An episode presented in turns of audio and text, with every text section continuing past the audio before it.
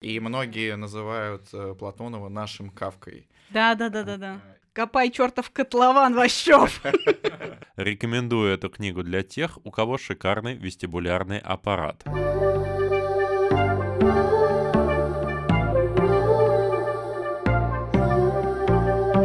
Привет! Вы слушаете подкаст «Закладка», в котором мы обсуждаем книги в контексте мемов, психотерапии и соцсетей, чтобы не просто узнать, что хотел сказать автор, а понять важность этих текстов в наше время. Этот подкаст вырос из книжного клуба, который проходит в баре «Ровесник» каждый месяц. И сегодня с вами ведущие этого книжного клуба. Настя Мартыненко, тикток-продюсер, человек в психотерапии и просто большой любитель мемов. Вова Нелидов, востоковед, преподаватель МГИМО и Вова Еремин, журналист, редактор журнала «Амбиверт» и админ телеграма-канала с мемами «Мементор». И сегодня мы обсуждаем повесть «Котлован» Андрея Платонова. Ее краткая аннотация звучит так. Тоскующего рабочего возчего увольняют с завода, потому что он слишком много думает о смысле жизни. В итоге он присоединяется к артели, которая роет котлован для великого здания будущего. Сюда должен переселиться местный пролетариат, а в перспективе и трудящиеся всего мира. Проект здания постоянно меняется.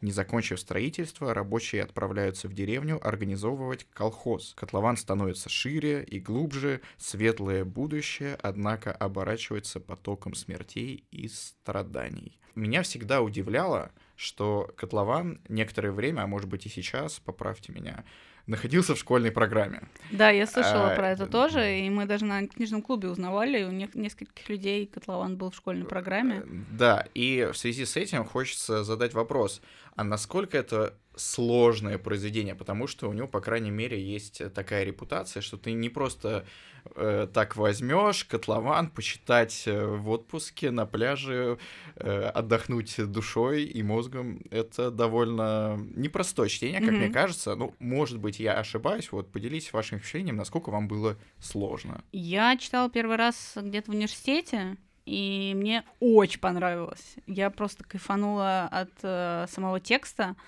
Вот, но мне кажется, если бы я читала в школе, я бы ничего не поняла, потому что в школе у нас сейчас не дают таким образом ну, подробное а, описание истории именно вот на грани как раз, когда империализм закончился, начался социализм. То есть мы как-то очень бегло это, мне кажется, пробегаем, и было бы вообще ничего не понятно. Контекст очень важен. Я вот как раз отношусь к тем людям, у которых э, в школе был котлован, у нас был он в школьной программе, хотя не знаю, может быть, это была инициатива а, учителя литературы, но я читал тогда в школе, и мне кажется, что это не очень хорошая идея давать это школьникам, но, может быть, вообще не очень хорошая идея давать очень многие произведения школьникам, потому что они не могут их понять. Почему я тогда не совсем понял это произведение, оно оставило у меня какое-то смутное такое ощущение. Это на контрасте с тем, что мне очень понравилась эта книга, когда я ее перечитывал сейчас. Одна из главных черт этого произведения, которая у одних вызывает восторг, а других заставляет э, сказать вообще, что это за ерунда,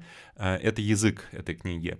Э, и ты не можешь по-настоящему прочувствовать язык, если у тебя нет определенной, как бы это сказать, начитанности, но начитанности не в значении там, знания каких-то фактов, а, а начитанности в значении того, что ты потребил достаточное количество разных художественных текстов в разных стилях, и ты учишься ценить сам по себе стиль, саму по себе форму. У школьников этого ничего нет, и поэтому мне кажется, что школьникам по-настоящему насладиться вот тем языком, я уж не знаю, такое, наверное, такое себе наслаждение, а, но оценить его, почувствовать его очень сложно. А вот я это смог только сейчас а, сделать. На ну... книжном клубе очень много людей просто восторгались, и у нас даже был человек, который просто читал отрывки, просто mm-hmm. восторгался тем, как это написано, прям буквально там словосочетаниями, предложениями.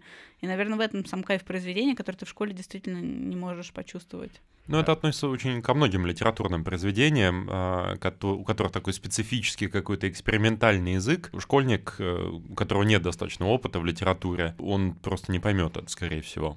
Я думаю, это относится не только к школьникам, а вообще ну, к очень многим людям. И давайте разберем, что это вообще такое платоновский язык, что он натворил с русским языком, потому что там масштаб его экспериментов э, поражает. На первый взгляд это может показаться, ну, просто безграмотным. То есть, если это оценивать с точки зрения стилистики и нормы русского языка, то это никуда не годится. Ты, если напишешь э, в таком стиле сочинение в школе, эссе в университете. Тебя просто зачеркнут, так вот все, напишут два, иди читай словарь далее и возвращайся, mm-hmm. пока все не выучишь. Обобществленные лошади. На первый взгляд, как я уже сказал, это кажется ошибкой, но когда ты чуть глубже в это погружаешься, изучаешь некие принципы, по которым Платонов писал, то понимаешь, что здесь есть определенные паттерны, что это не просто так, он как попало складывает буквы в предложение. Там можно выделить, к примеру, два принципа. Первый — это избыточность. То есть он добавляет элементы в предложение, которые вообще не нужны. Ну вот, допустим, персонаж, если у него что-то захочет поесть, он не просто что-то съест, а он спрячет плоть в свое обобществленное тело или что-нибудь такое. Э, хотя можно просто обойтись одним глаголом съесть. И тут даже нету некой поэтической метафоры, то есть э, когда писатели что-то для красоты слога или для некого смысла это добавляют, тут кажется на первый взгляд, что что-то другое. И также у него работает второй принцип, это э, дополнение э, к глаголам и состояниям, которое э, создает некое направление разным действиям, которые обычно его не имеют. Вот, допустим, самый знаменитый, по-моему, афоризм из Котлована — это фраза «жить некуда, вот и думаешь в голову». Это отличный пример для разбора этого принципа, потому что, ну, по сути, это, опять же, неправильно. Ну, ты не можешь жить куда-то или думать куда-то, но в контексте Платонова это все приобретает большой смысл, потому что он э, был приверженцем такой э, философии русского космизма, сочетаемого с социализмом, в рамках которого нужно было преобразить всю природу с помощью труда. То есть мы не просто э, выполняем план партии, а мы еще вот действительно меняем некоторые законы Вселенной, и у каждого нашего действия, даже самого простого, будь то, не знаю, выкопать грядку, э, появляется направление в сторону светлого будущего социализма. И, в общем, кому-то это может показаться сложно, кому-то это может быть в кайф. Но вот, я не знаю, можете еще привести пару примеров, когда вам запомнился этот особый котловановский язык? Ну, моя любимая — это рассол социализма. Рассол социализма. Это просто потрясающе. Вот это смешивание бытовых, еще и гастрономических терминов с политическими терминами, это, по-моему, потрясающе. Ну и вот я нашла конфискация ласк и аннулирование скорби. Такой бюрократический язык, с одной стороны, но на самом деле понятно, почему это происходит, потому что этот стык, когда старого государства уже нету, а новое государство еще не построено.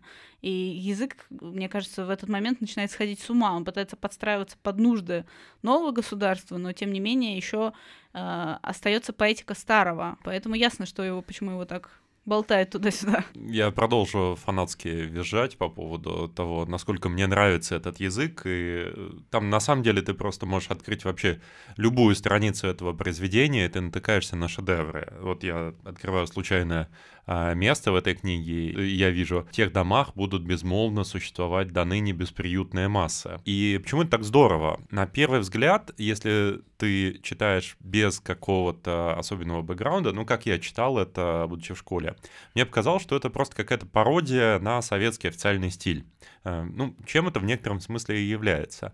Но сейчас, почему мне это так понравилось, э, потому что мне кажется, что я здесь вижу какой-то философский проект. Э, вот в каком смысле. Если мы исходим из того, что реальность отображает язык, то переосмысление и переизобретение заново языка означает переосмысление и переизобретение заново реальности. Я полный невежда в истории искусства, но, насколько я понимаю, именно поэтому настолько крут кубизм. То есть кубизм берет какие-то образы и как бы их пересобирает, э, выворачивает форму наизнанку, и за счет этого дает нам ощущение того, что это вроде как реальность, как она могла бы быть или как она есть, но увиденная по-другому. И здесь то же самое делается, но только средствами текста, а не средствами изобразительными. Даже то, что ты вот говоришь по поводу э, придания направления всему. Есть в нашей реальности какое-то базовое качество того, что, в общем, вещи есть, как они есть, без какой-то определенной цели, особенно вещи там неодушевленные. А здесь внезапно вот вся эта метаф... базовый метафизический принцип, он выворачивается наизнанку, и внезапно все обращается в то, что мы думаем думаем э, в там, общее пролетарское будущее. Это в каждой фразе, это в каждом абзаце. Поэтому и ты, читая это, начинаешь глубже думать и о его реальности, и ты начинаешь больше думать о нашей реальности. И ты вообще начинаешь по-другому думать, потому что я вспоминаю э, после обсуждения этой повести в книжном клубе, мы вообще целый день иначе разговаривали, да, постоянно да, да. Э, э, говорили о неких трудящихся массах, двигающихся вдаль и так далее. И мне очень понравилось твое сравнение с кубизмом. Это почти происходит в тот же самый момент, когда Платонов пишет повесть, потому что Пикассо тоже пришел к кубизму э, в начале 20 века, и Платонов э, пишет эту повесть в конце 20-х, хотя она опубликуется уже э, только в конце 60-х, задолго после его смерти. Мне еще очень зашло твоя мысль про пересобирания реальности, и тут э, вспомнилась цитата Бродского, который в конце 60-х, начале 70-х тоже э, одним из первых прочитал эту повесть за границей и сказал, что первое, что нужно сделать после того, как прочитал Котлован, это отменить существующий миропорядок и начать все заново. Он же вообще, да, говорил э, о том, что это сюрреализм. Э, да, и многие называют Платонова нашим Кавкой. Да, да, да, да, да. И вот что характерно как для Кавки, так и для Платонова, это на первый взгляд, мрачность. По крайней мере, у Котлована, да и у других текстов Платонова есть репутация довольно печальных, невеселых текстов. При этом, если так подумать, то там можно найти достаточно смешные и забавные моменты. Вот, к примеру, когда э, девочка спрашивает у одного персонажа Чиклина по поводу черт меридианов на карте, Чиклин отвечает, что это загородки от буржуев.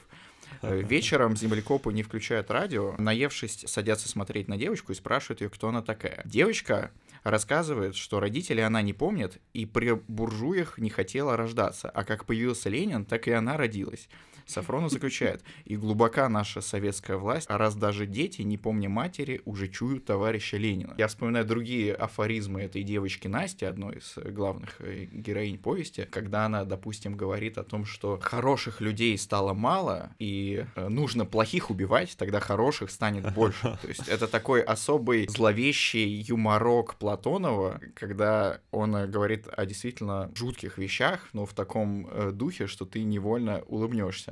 Вот, может быть, э, вы еще э, вспомните какие-то места, которые вас улыбнули. Я к этому хотел добавить, что помимо мест откровенно забавных или каких-то странно сюрреалистических, юмористических, mm-hmm. вот, например, сюжетная линия с Медведевым, с Медведем, с Медведевым. который становится, он, он же становится, по-моему, Медведевым, если я не ошибаюсь, там дальше в тексте. Она такая что-то то ли из русской сказки, то ли из какого-то такого абстрактного юмора из серии, что, типа, стал медведь кузнецом. Да, мама, да. мама, я хочу плюшевую мишку, у нас есть плюшевый мишка дома. Да, да, да.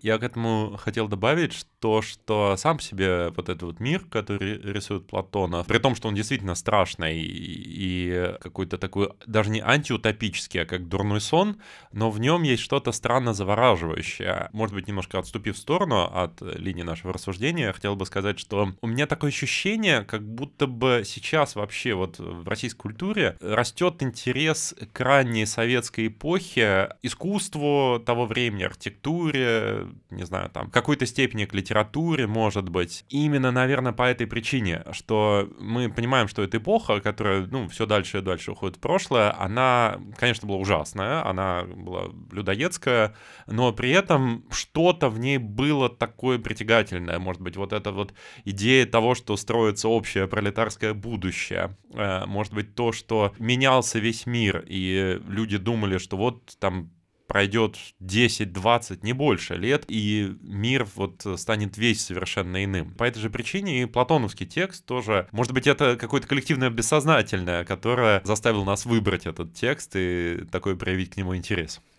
Вполне возможно, и это, мне кажется, подходящий момент о том, чтобы поговорить. А что такое вообще котлован? Э, это, с одной стороны, некое разоблачение сталинизма. И мне кажется, что именно по этой причине Э, повесть и оказалась в школьной программе, потому что эту программу составляли в 90-е годы э, с очевидным посылом, что мы сейчас выкинем оттуда весь социалистический реализм, все книги, воспевающие э, тоталитарный режим и подберем такие, которые будут ровной противоположностью. И вот здесь э, вроде бы пригодился котлован, который рассказывает об ужасах коллективизации, но при этом сам Платонов был до конца жизни довольно лояльным, можно даже сказать, э, верным коммунистом. Он э, работал инженером, э, занимался электрификацией Союза, ездил по деревням, где, собственно, и узнал, как на самом деле проходит коллективизация. Э, работал журналистом, писал разные очерки о том, как это все проходит. При этом в его очерках никогда нельзя найти хоть малейшую критику того, что происходит. То есть, по факту, он видел, э, как гнобили крестьян, как уничтожали так называемых кулаков в кавычках. И ни в чем он не возражал советской власти. И, судя по его дневникам, разным воспоминаниям знакомых современников, он был настолько убежденным коммунистом, что в своем фанатизме он перещеголял всех э, генсеков и людей в аппарате власти. Поэтому я вот затрудняюсь даже сказать, что это такое. Это то, что называется антиутопия, и вообще можно ли это назвать антиутопией в принципе, потому что есть большие сомнения.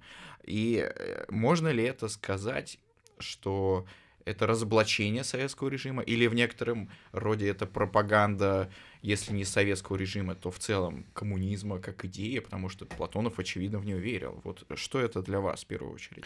Я вот э, к твоим словам хочу добавить то, что в некоторых из изданий книги, ну, в частности, те вот, что там в электронной версии доступны в интернете, там есть альтернативная концовка, которая как раз указывает на то, что Платонов был убежденным коммунистом, и то, что он верил в эти идеалы, где он пишет, «А, погибнет ли СССРша подобно Насте или вырастет целого человека в новое историческое общество.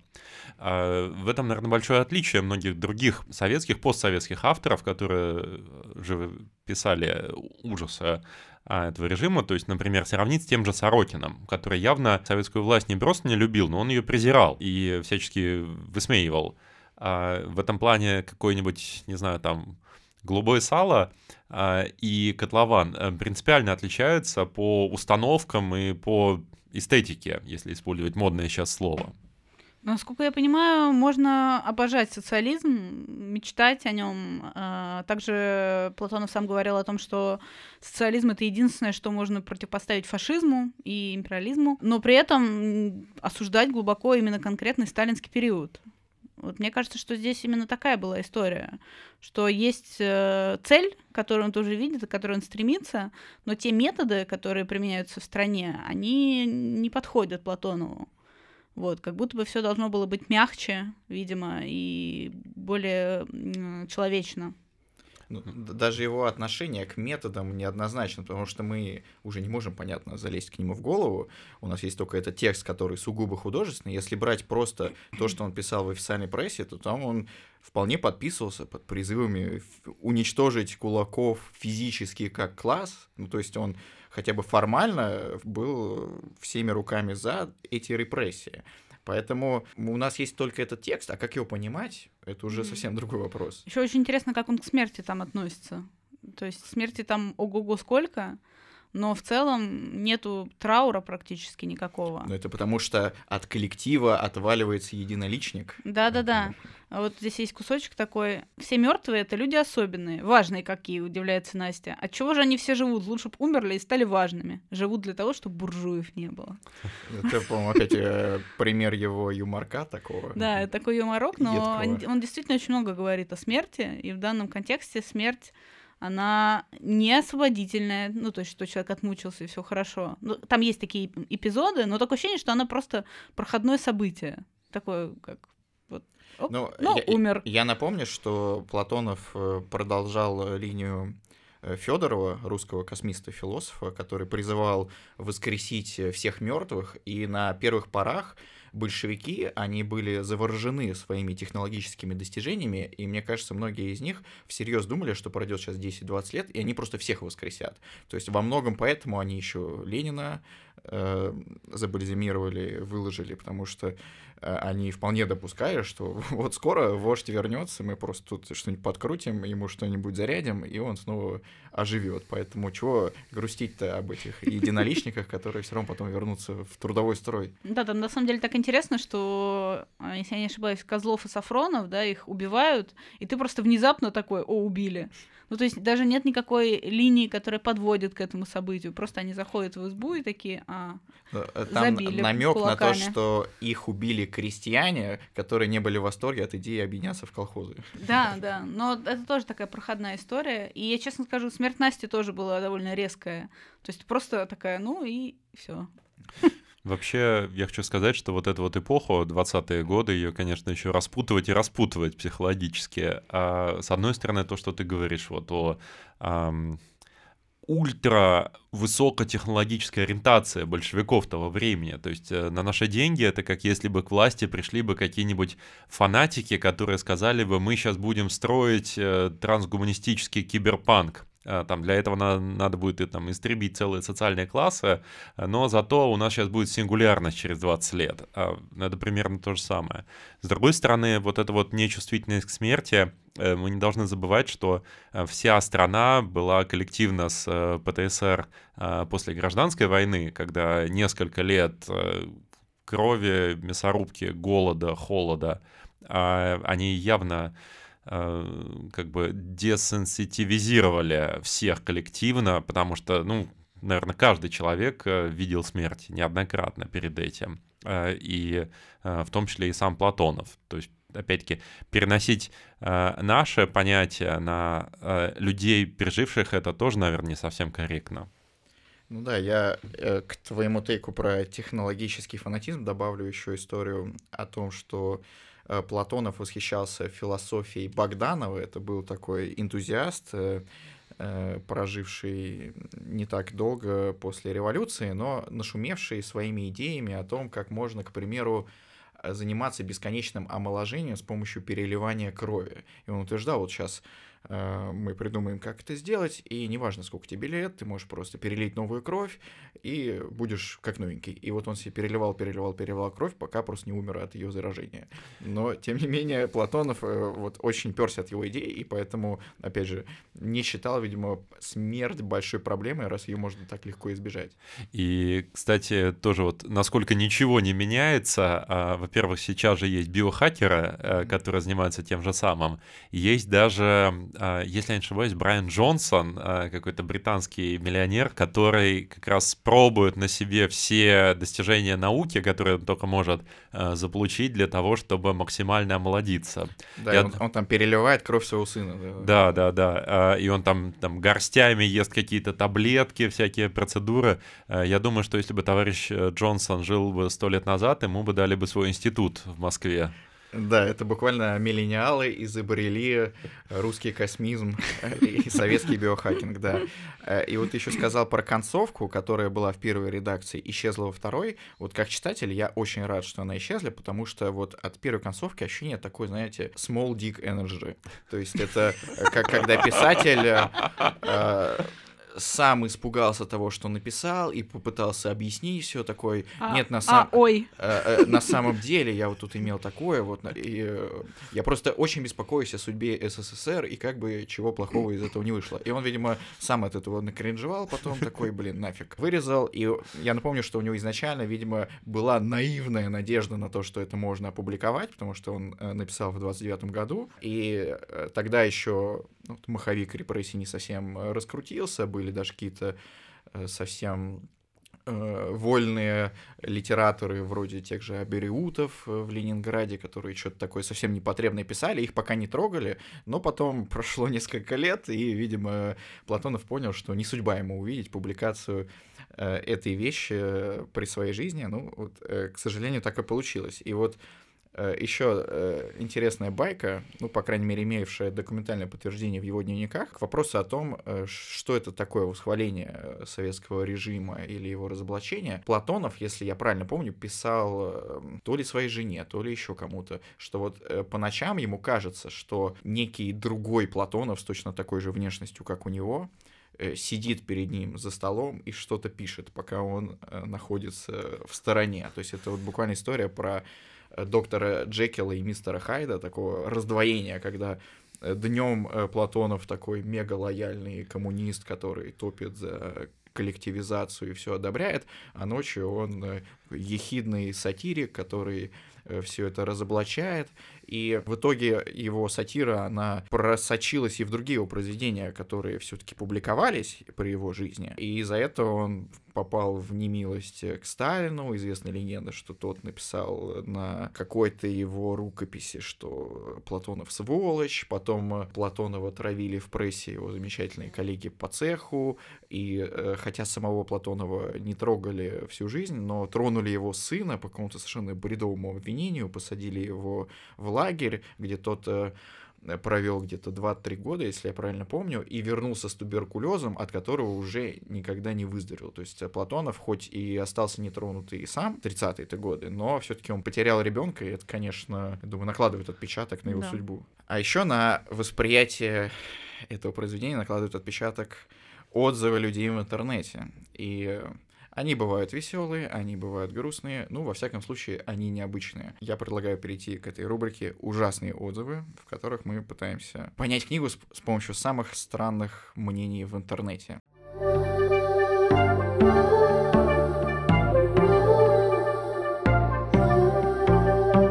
есть там отзыв сволочь?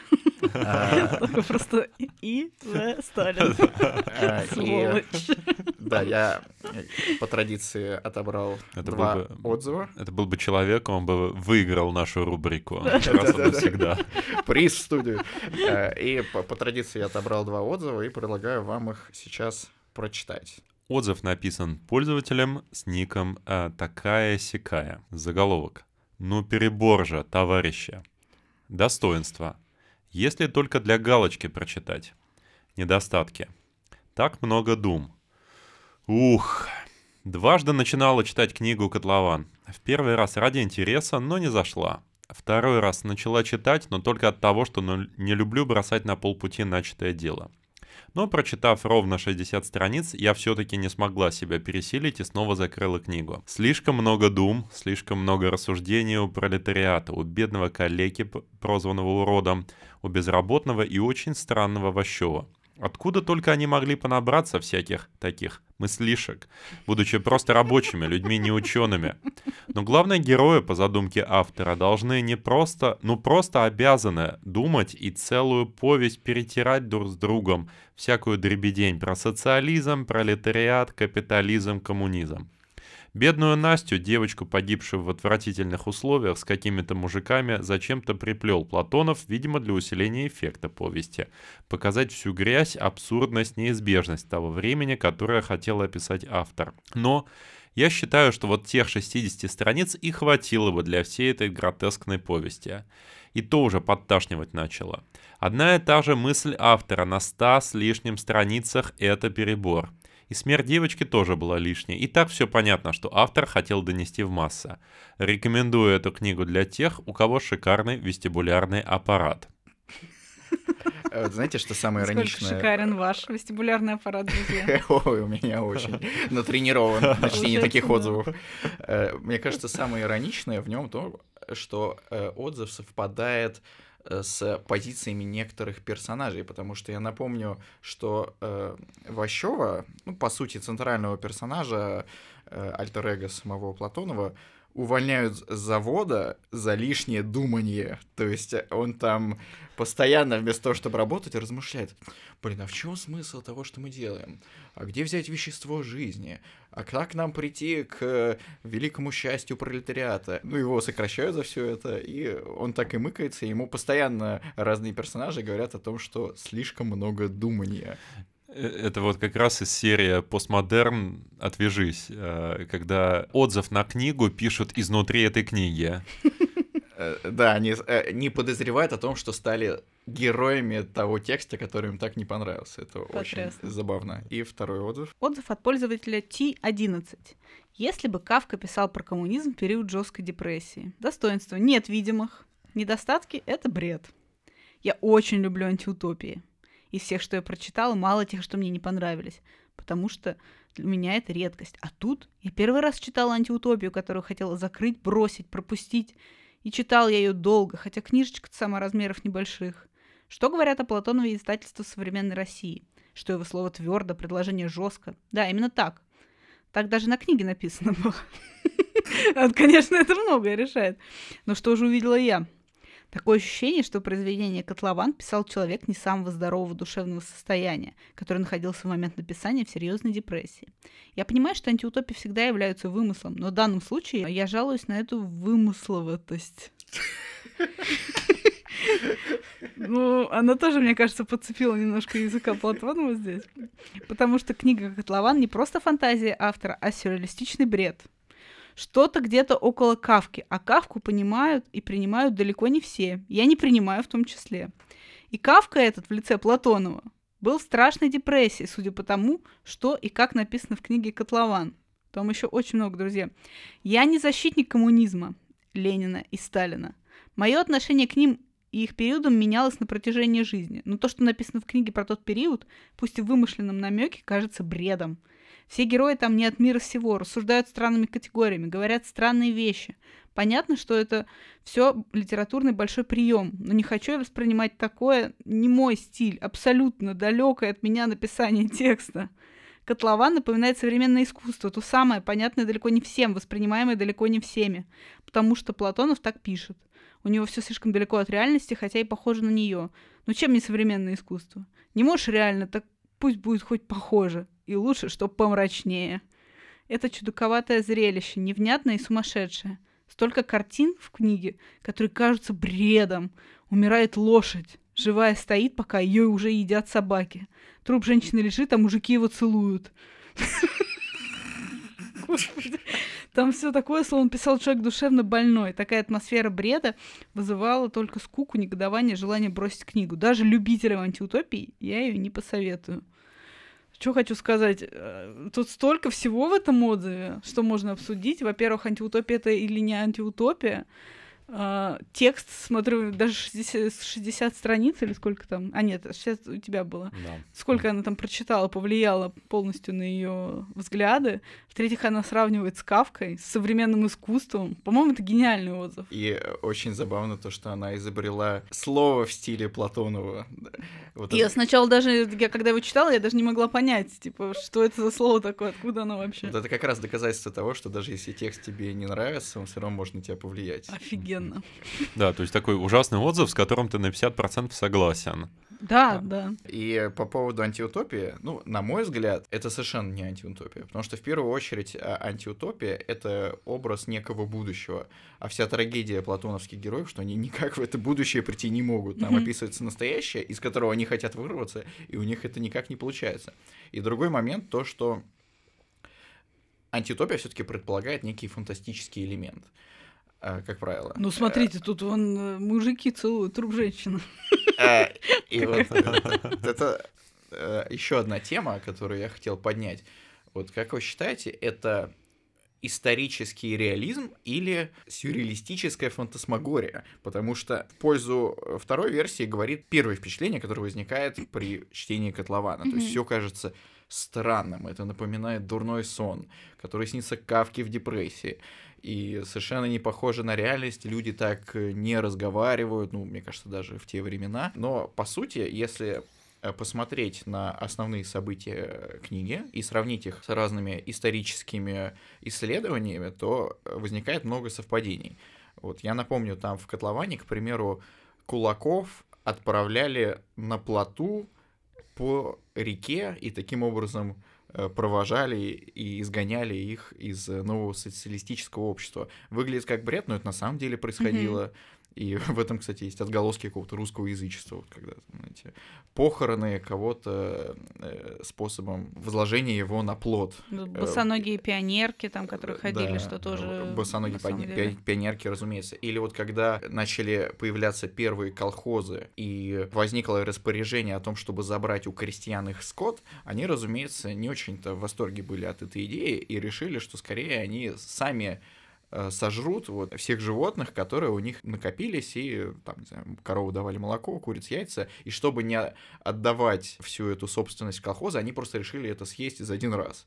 И, соответственно, там было такое количество мяса, что они ходили все опухшие, э, не могли это э, до конца доесть, э, это все потом гнило, это выглядело абсолютно отвратительно, но тем не менее это реально исторический факт. И опять же, Платонов э, ездил по разным деревням и наблюдал это своими глазами. Мне нравятся эти несколько примеров, которые ты привел, которые показывают, что Платонов как будто бы разрушает границу между сюрреализмом и реализмом. К этому я хотел бы добавить заход, опять-таки, со стороны текста, потому что ну, меня все-таки больше всего впечатлила именно форма. Хотя, ладно, пожалуй, я не могу даже сказать, что больше всего впечатлило в этой книге. То, что это сюрреалистично, то, что это похоже на бред, и то, что это похоже на кошмарный сон, не означает, что это не похоже на реальность. Да, знаете, как э, на, на, на той картинке, да, что я попробую одеть эти очки, очки превращающие все в ночной кошмар, хм, ничего не изменилось. Жизненно, но жаль, что жизненно. А мы в этом живем. Да. С точки зрения понимания современного искусства, ладно, может быть, не только современного, вообще реалистичного и нереалистичного искусства, то, как мы воспринимаем мир, это не похоже на фотографию. У нас перед глазами не а, картинка, не знаю, там 3000 на 2000 пикселей. Как э, говорят э, нейробиологи, да, то есть у нас как бы весь наш мир, который мы воспринимаем, э, он рисуется в мозгу, а на самом деле мы видим только там крошечный кусок мира, который перед нами. Опять-таки все это дорисовывается, и все это совсем не так, э, как это выглядит на какой-нибудь там, не знаю, там реалистичной видеозаписи или на реалистичной фотосъемке. Именно поэтому человечество настолько впечатлил импрессионизм, именно поэтому человечество настолько впечатлил кубизм или тот же самый экспрессионизм, потому что внезапно оказывается, что это вроде как не как в жизни, а в каком-то смысле это ближе к жизни. И здесь то же самое. То есть, с одной стороны, это вроде как сюрреализм, а с другой стороны, для людей, которые оказываются оказывается в центре этих событий, может быть, вот именно этот бредовый сюрреализм, или, я не знаю, как это назвать, какой-то даже темный импрессионизм, что ли, да, он, может быть, и был ближе к ощущению жизни в то время, чем если бы это был какой-то там реалистический очерк корреспондента советской газеты. Э, мне понравилось, что ты привел в пример экспрессионизм, и к этому направлению часто причисляют Мунка, и вот его самая знаменитая картина «Крик», на самом деле тоже абсолютно реалистично, то есть там изображается извержение вулкана, которое на самом деле происходило, и вот это выражение крика, это вообще списано с мумией, которая на самом деле так выглядела. Это вот буквально как у Платонова, то есть выглядит э, ужасно нереалистично и просто ужасно, но это наша жизнь. Это наша жизнь. Я согласна, на самом деле, с Вовой здесь, я даже мне ничего добавить. Я бы еще спросил вас о том, вот девочка Настя, зачем она там нужна? Не в том смысле, что хотел сказать автор, а как вы поняли этот образ? Потому что есть несколько прочтений. Ну вот для меня самое очевидное, это, конечно, продолжение традиции Достоевского. Это мысль из «Братьев Карамазовых» о том, что неважно, какими способами ты пытаешься достигнуть светлого будущего, если это вызывает э, страдания ребенка, ту самую слезинку, то ты делаешь что-то неправильное. Я, честно говоря, вообще не думала воспринимать ее как какую-то идею, потому что есть истории, когда говорят, что это там это то, как социализм зарождается, это вот это наше босоногое будущем счастливое детство, и смотря на нее мы будем понимать, для кого мы строим этот мир и кто там будет жить.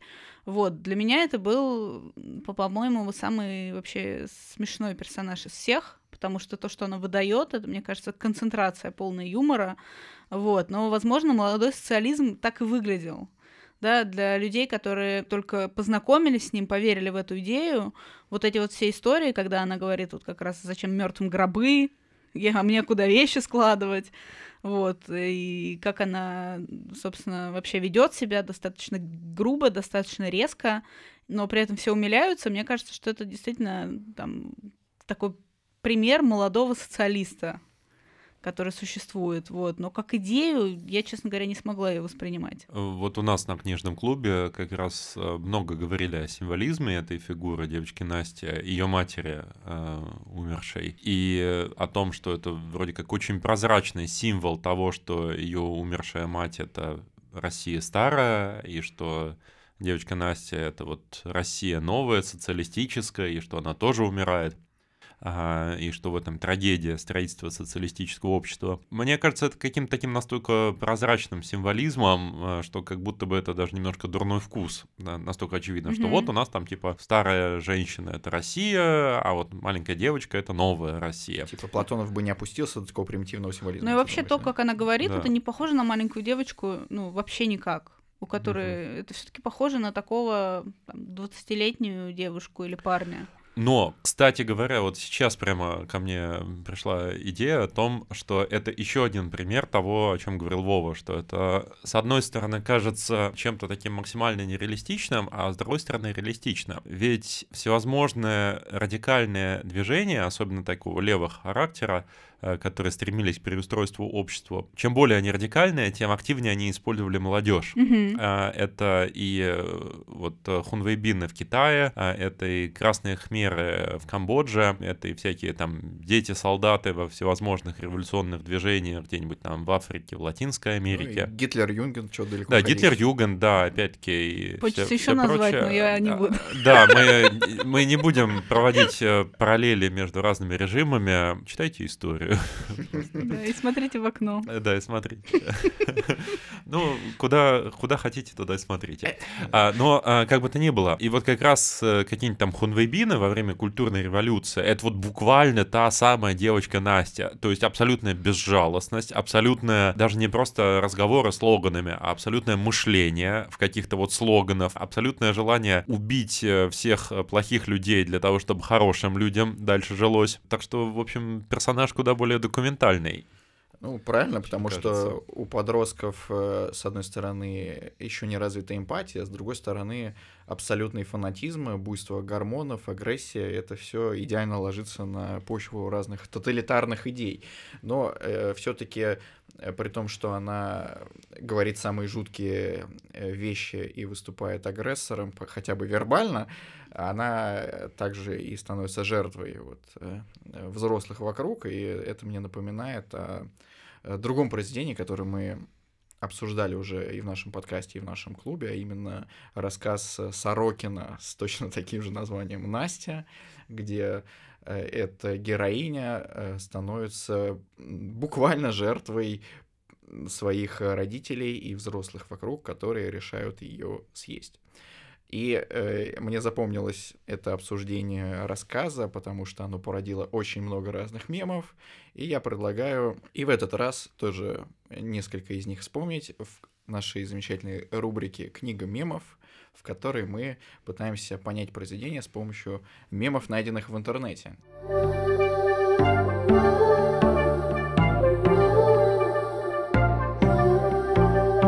Меня мем уже поживший, но, мне кажется, не теряющий актуальности и регулярно встречающийся. Это очередная вариация Войка, но на этот раз он стоит э, в углу комнаты на вечеринке, в то время как остальные люди там тусят и развлекаются, и он с э, грустным лицом думает или говорит, они не знают, что это, конечно, Ващев, который говорит, «А они не знают, что я обдумываю план общей жизни.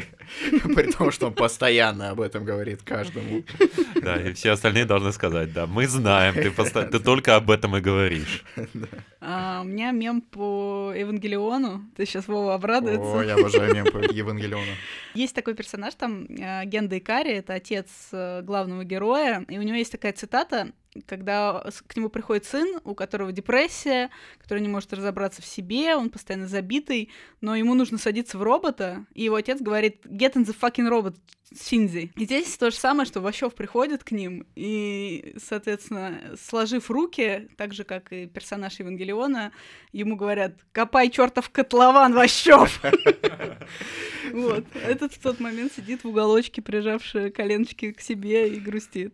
Это вообще идеально подходит для происходящего в повести. И у меня два коротких мема. Первый посвящен собакам вообще всем. Там два слайда. На первом э, собака с либертарианской символикой. И описывается ситуация, когда собака что-то ест, и ты пытаешься у нее отобрать, и она очень недовольна и совершенно не хочет с тобой делиться. На втором слайде собака уже в коммунистической символике с э, серпом и молотом и с советским флагом, и типа, когда ты ешь, и собака на это смотрит. И вот это подходит к разным ситуациям в котловане. Я помню, там один из самых одиозных персонажей — это инвалид э, Жачев, который по некоторым интерпретациям наполовину только вылез из капитализма, и лишь его половина туловища влезла в социализм и поэтому он э, в таком виде. Он постоянно приходит к персонажу Пашкину, который заведует э, снабжением, хозяйством, выделяет разные продукты для рабочих, и э, Жачев постоянно требует э, для себя все новых, новых, новых продуктов. Маслица. Там маслица всякого. Ой, И э, это все очень гадко описано. Он постоянно угрожает сделать какую-нибудь подлость, если ему что-нибудь не дадут. Но при этом, когда его просят чем-то делиться, то, разумеется, он поступает как собака-либертарианец, что не очень соответствует образцовому социалисту. Э, И второй мем э, связан с уже упоминавшимся медведем. И здесь я хочу вспомнить недавно вышедшую видеоигру, называется Baldur's Gate. Э, Э, Это, да, очень популярная ролевая игра, и сначала она стала известной благодаря одному трейлеру, где разработчики показывали разные возможности построения личного сюжета, где ты мог строить романтические отношения нравится. с другими героями, и вот один из героев — это друид, который может перевоплощаться в медведя. И э, в а, одной из таких сцен разработчики показали, что э, ваш э, персонаж буквально может переспать с медведем. Это привело к появлению разных мемов, один из которых такой, может быть, примитивный и прямолинейный, но отражает всю суть, когда э, медведь стоит, смотрит в камеру и говорит «прости, если трахнул». Э, И э, да, и вот медведь из котлована, он хоть и ни с кем не вступает в сексуальные отношения, но тем не менее он наполнен каким-то эротизмом, и вот он э, ходит от дома к дому, вынюхивает кулаков, и э, я читал, что это Прости, вообще... если выгнал. Прости, если выгнал, да, буквально. Я читал, что это отсылка к э, языческим ритуалам, Господи. которые действовали в деревнях э, на Древней Руси, когда медведя водили между домов, чтобы он вынюхивал нечистую силу. Ну, э, в СССР это приводило к э, ситуации «прости, если выгнал». Э, Мне нравится, что ты используешь здесь слово «возможность». э, Вот такая Россия — страна возможностей. Советская Россия тем более была такой страной. Я предлагаю напоследок обсудить по традиции, какое место сейчас занимает в нашей культуре Платонов. Мне кажется, оно довольно двойственное, потому что, с одной стороны, э, как мы уже упоминали, э, его ввели в школьную программу еще в 90-е годы в качестве разоблачения сталинизма, чтобы поучать молодежь тому, к чему приводит э, тоталитаризм и как это нам не стоит повторять. Однако с тех пор утекло много воды, и сейчас э, э, что э, школы, что власти в целом не слишком-то озабочены разоблачением э, советских э, всяких ужасов, и даже наоборот у нас ставят памятники Сталину во многих местах, и это считается чем-то хорошим. И как будто э, наличие Платонова в школьной программе, если оно до сих пор еще существует, выглядит немного неуместным. Благодаря этому, тем не менее, он стал довольно популярным, потому что, сколько не отрицаешь школьную программу, все-таки присутствие автора в ней очень сильно влияет на то, насколько вообще люди о нем знают. Потому что, по крайней мере, хочешь не хочешь, ну, учителя упомянут эту фамилию, и ты ее запомнишь. И он вроде как считается таким классиком, э, с одной стороны. С другой стороны, у него такой слегка маргинальный статус, потому что его не так активно перечитывают и обсуждают, как какого-нибудь э, Булгакова. Если брать именно таких э, писателей, э, сочинявших исключительно художественные книги, а если брать писателей, сочинявших разные антисоветские книги, то тот же самый Солженицын гораздо популярнее и востребованнее получается. И выходит Платонов как бы и не в том лагере оказывается, и не в этом, и он как бы и классик, и при этом не то чтобы о нем часто говорят. Э, вот как вы считаете, насколько справедливо, что ли, его место в нашем литературном каноне. Он заслуживает однозначно места в литературном каноне, как минимум потому, что благодаря ему он единолично расширяет пространство русской классики. Вот что я имею в виду. Стереотипное представление русской классики — это то, что дворяне рассуждают о смысле жизни, там на балах э, что-то там обсуждают какие-то светские условности и страдают от синдрома лишнего человека. А, ну, это там Толстой, Достоевский, Толстоевский, да. А Платонов, благодаря своему сюрреализму, распространяет спектр, как бы сказать, такой репертуар русской классики в те сферы и показывает, что на русском языке можно писать вот так вот, выворачивая наизнанку реальность, выворачивая наизнанку язык, и при этом писать очень талантливо, и доводя какие-то ценные и важные идеи. Мне кажется, что без Платонова русская литература не полна и не полноценна. Мне кажется, сегодня день, когда я просто соглашаюсь с Вовой, сегодня мы не спорим по поводу власти и государства. В следующий раз будем спорить в два раза больше. Придется спорить. Я абсолютно согласна с этим. И Платонов это, мне кажется, такая... Если мы говорим про, ну, про школьную программу, мы уже обсудили, что действительно не очень понятно. Вот, но если бы ее эту книгу ввели в университетскую программу, да, ну, она наверняка есть у каких-то филологов, филологов да, должна быть. Но и, в принципе, в общий предмет литературы и искусства. А если это добавить инженерам, которые учатся строить дома? Они будут строить э, большие дома сразу. Умеете, как там это? Я умею управлять неживыми вещами. А вот что общее, я не знаю. Как это, э, разбирать кейс Платонова, да? Укажите пять ошибок. Почему э. котлован не докопали? Да, и я тоже соглашусь с Вовой, без Платонова Платонова наша литература точно обеднеет, и я надеюсь, что о нем будут говорить больше, в том числе за пределами нашей страны, хотя это пример такой литературы, который очень сложно переводится. Если, опять же, взять того же Булгакова, то его романы хорошо известны иностранцам, потому что там язык ну, достаточно легко адаптируется под английский и под э, другие языки. Однако у Платонова это ну, настолько сложные конструкции языковые, завязанные на советском сленге, завязанные на наших различных идиомах, что понять это все иностранцу крайне тяжело. Мне кажется, он там практически неизвестен, однако я недавно зашел на свою любимую соцсеть э, Reddit, там есть э, раздел, где иностранцы спрашивают русских о различных вещах, и вот э, я там встретил вопрос от девушки из Испании, которая пришла в восторг от прозы Платонова, она решила узнать, насколько Платонов популярен в России. И ей там все отвечали, что вот, мол, да, мы читали в школе, но при этом он не особо популярен. И вот у нее был такой вайб, э, знаете, фанатки, которая хотела узнать, а как ее любимого писателя принимают на родине. Это вот буквально как э, Ларс фон Триер, который разговаривал с Ксенией Собчак э, и спрашивал, типа, ну что вы там Тарковского-то любите?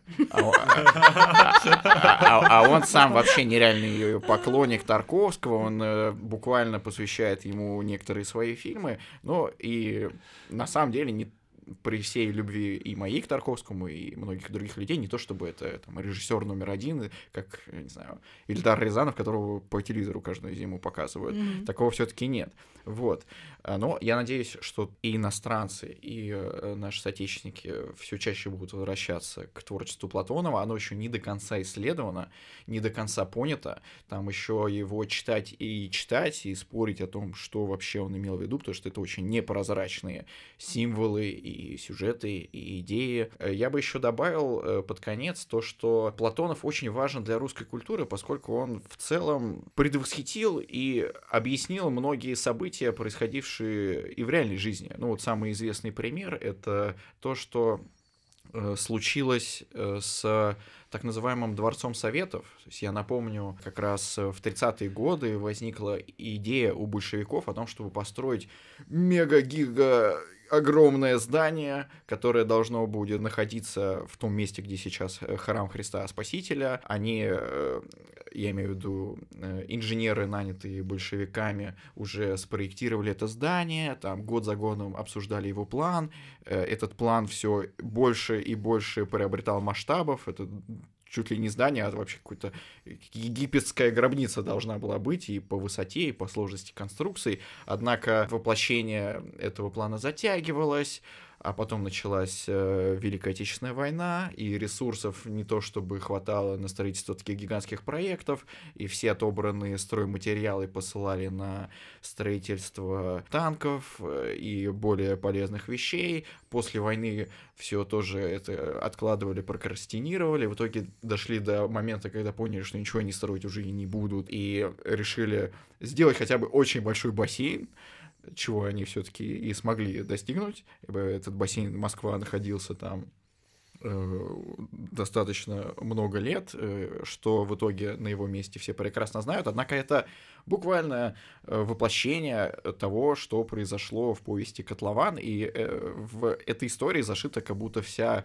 матрица русского сознания и наша страсть к гигантским проектам, которые в итоге оборачиваются пшиком, и вот этот разрыв между нашими желаниями и реальностью отлично описан в «Котловане», я думаю, в других его текстах тоже. Напоследок давайте перейдем к нашей последней рубрике «Каков расклад?», в котором мы пытаемся узнать будущее по книге. Давайте попробуем ответить на такой вопрос.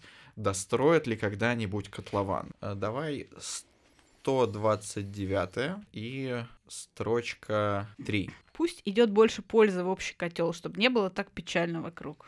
Очень Это... прямой ответ, мне кажется, на наш вопрос. То есть э, вместо того, чтобы строить котлованы, гигантские здания, давайте лучше добавлять, чего там надо добавлять? Пользы в общий больше котел. Пользы да, в общий давайте, котел, ребята, да. больше пользы в наш общий котел, чтобы жизнь наша не была настолько печальной. Я напоминаю, что у нас не только подкаст, но еще и книжный клуб, в который могут приходить все желающие. Он проходит, как правило, каждое последнее воскресенье месяца в баре «Ровесник». Также у нас проходят разные интересные акции, о которых можно узнать в телеграм-канале нашего книжного клуба и подкаста с таким же названием «Закладка». Благодарим за то, что вы дослушали до этого момента. Надеюсь, вы будете слушать наши выпуски и дальше. Напоминаю, что это можно делать на всех основных платформах, в том числе и на YouTube, куда мы выкладываем статичные видеоверсии наших записей. Друзья, читайте хорошие книги, слушайте не менее хорошие подкасты